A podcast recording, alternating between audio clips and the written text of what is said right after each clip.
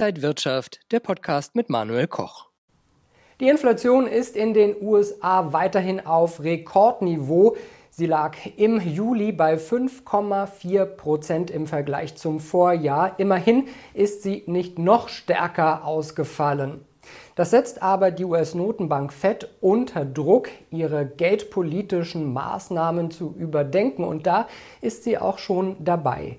Hat das irgendwelche Risiken für die Märkte? Nun, während wir auf der einen Seite die steigende Inflation sehen, sollten wir nicht vergessen, dass die Wirtschaft in Amerika so langsam wieder wächst.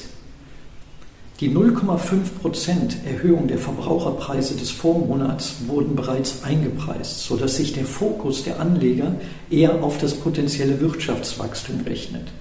In diesem Zusammenhang sollten wir doch nicht vergessen, dass die amerikanische Notenbank, die Fed, jeden Monat 120 Milliarden US-Dollar in Anleihekäufe steckt.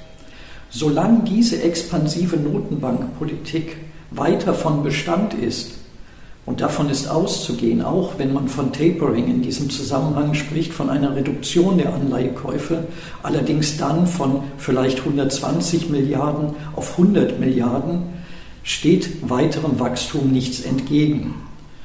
Solange das so ist, werden wir auch weiter von steigenden Märkten ausgehen können. Wir schauen zudem auf die Rekordjagd beim DAX und außerdem haben wir wieder zwei Top-Empfehlungen, IBM und Lufthansa. Das alles jetzt bei Inside Markets X hier aus Berlin. Ich bin Manuel Koch. Herzlich willkommen. Am Goldmarkt kam es zu Wochenbeginn zu einem Flash-Crash. Der Goldpreis sackte über 4% ab. Was ist genau passiert und ist Gold noch ein sicherer Hafen? Nicht nur an den Aktienmärkten gibt es eine Überhitzung der Märkte. Auch im Goldpreis kann das durchaus mal passieren.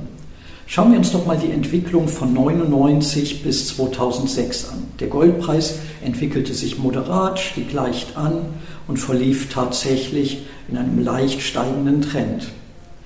Von 2009 bis 2010 kam es hingegen zu einem sehr steilen Anstieg. Die weitere Entwicklung sah so aus, dass es 2013 zu größeren Verlusten als den besagten 4% vom Wochenbeginn kam. Erfahrene Goldhändler dürften wissen, dass es kräftige Volatilitäten auch auf den Rohstoffmärkten gibt. Schauen wir in die jüngste Vergangenheit zurück, August 2020. Am 11. August fiel Gold um knapp 128 Dollar. Ein bisschen später, im November, waren es dann erneut 115 Dollar, die der Goldpreis sich über Nacht verbilligte. Meist braucht es nicht viel, um Anleger auf einem hohen Kursniveau von Verkäufen zu überzeugen, in Anführungsstrichen. Auslöser dieser Krise hier sollen die Arbeitsmarktdaten in Amerika gewesen sein, gepaart mit der Hoffnung auf das sogenannte Tapering, das heißt, Anleihekäufe sollen reduziert werden. Hier würde man eher von einer moderaten Anpassung ausgehen, das heißt von 120 Milliarden monatlich auf zum Beispiel 100 Milliarden monatlich. Das Ganze, das nährt natürlich dann auch wieder den Hoffnungsboden, dass die Inflation nur von kurzer Dauer sein mag. All das zusammen brachte den Goldpreis dazu, dass er anfänglich fiel. Die tatsächliche Panikbewegung kam eben durch dieselbe zustande, durch Stop-Losses, durch schnelle Verkäufe und natürlich vielleicht auch durch das ein oder andere wirtschaftliche Interesse hinter fallenden Kursen im Gold. Übrigens, zwischenzeitlich befinden wir uns wieder auf dem gleichen Niveau wie vor dem Kursverfall, nämlich ja, da, wo wir am Montag eben auch standen. Wir schauen gleich auf die DAX-Rekorde und Chancen für Anleger. Jetzt aber erst einmal die Bildungsangebote. Die Bildungsangebote der Finance School of Trading sind jetzt für euch online. Börsenausbildungen, Börsenbriefe und Handelssignale. Registriert euch einfach kostenfrei und ab einer Kontogröße von 2000 Euro könnt ihr die Förderung beantragen. Dann gibt es zum Beispiel den Börsenbrief Aktien für alle von Mick Knauf für ein ganzes Jahr. Die Anmeldung und alle Infos zu den Bildungsangeboten findet ihr unter financeschool.de. Der DAX auf Rekordniveau, die 16.000 Punkte Marke zum Greifen nahe. Wohin kann es jetzt für den deutschen Leitindex noch gehen? Ja, wohin kann der DAX bis Ende des Jahres laufen? Nun schauen wir uns das Ganze doch einfach einmal charttechnisch an. Charttechnisch sieht es so aus, dass der DAX die seit April anhaltende Seitwärtsrange von 15.800 Punkten gestern erstmals nach oben durchbrochen hat. Sollte er oberhalb dieser wichtigen jetzt Unterstützungsmarkte weiter in den nächsten Tagen notieren, sehen wir charttechnisch Potenzial bis in die Bereiche von 16.400 bis 16.650 Punkte herum. Beflügelt wird die ganze Situation natürlich von dem steigenden Wirtschaftswachstum und dem Mangel an Alternativen. Wir dürfen also gespannt sein, ob sich die Prognose bis Jahresende so darstellt und so behaupten kann. Aber wie gesagt, wir gehen davon aus, dass es keinen Grund zur Beunruhigung gibt, dass wir auch weiter longlastig sein können. Und wie sollten Anleger ihr Depot jetzt aufstellen? Tja, welche Strategie wäre wohl die beste? Nun, wir gehen, wie gesagt, auch von weiter steigenden Märkten aus. Wir sprachen im Zusammenhang mit dem Goldpreis von einer Überhitzung der Märkte und die gibt es natürlich auch im Bereich der Aktienmärkte.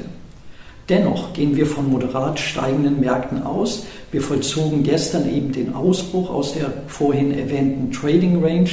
In was kann man aktuell investieren? Nun, ein Invest in Value-Aktien ist grundsätzlich nicht falsch. Wer es etwas spekulativer mag, der sollte sich mal die Werte anschauen, die von der Krise, von der Pandemie mächtig ja, in Bredouille gerieten, aber dennoch schwarze Zahlen schreiben. Diese Aktien werden sich im Zuge des Wirtschaftswachstums und der Erholung natürlich auch weiter nach oben entwickeln und wieder positivere Ergebnisse verzeichnen können. Diejenigen, die sich fragen, wann sollte ich aus meinen Aktien rausgehen, denn auch das sollte man laufend in der jetzigen Situation überprüfen, die mögen sich, und das ist auch für Laien ein geeignetes Instrument, doch einfach einmal die 200-Tage-Linie in den Chart ziehen.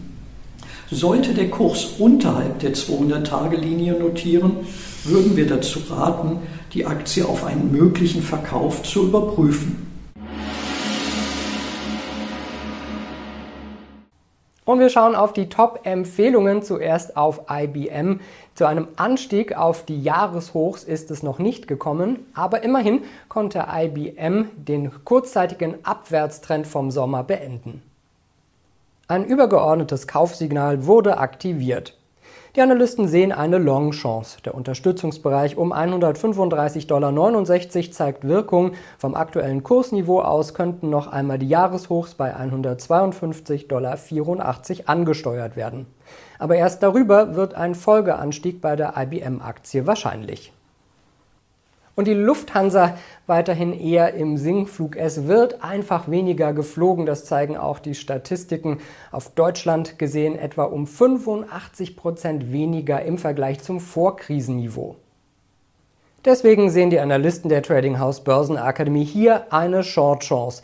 Rasch wird sich die Luftfahrtbranche nicht erholen. Man hat einfach Angst vor einer vierten Corona-Welle und damit einhergehenden Beschränkungen. Bezogen auf den Wert der Lufthansa-Aktie könnte sich diese Variante noch einmal negativ auswirken und zu Verlusten auf 8,80 Euro führen.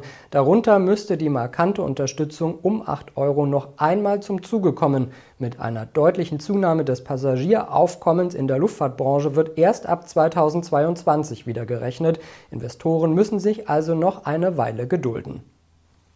Wenn euch das Video gefallen hat, dann gebt mir gerne einen Daumen nach oben, kommentiert und postet.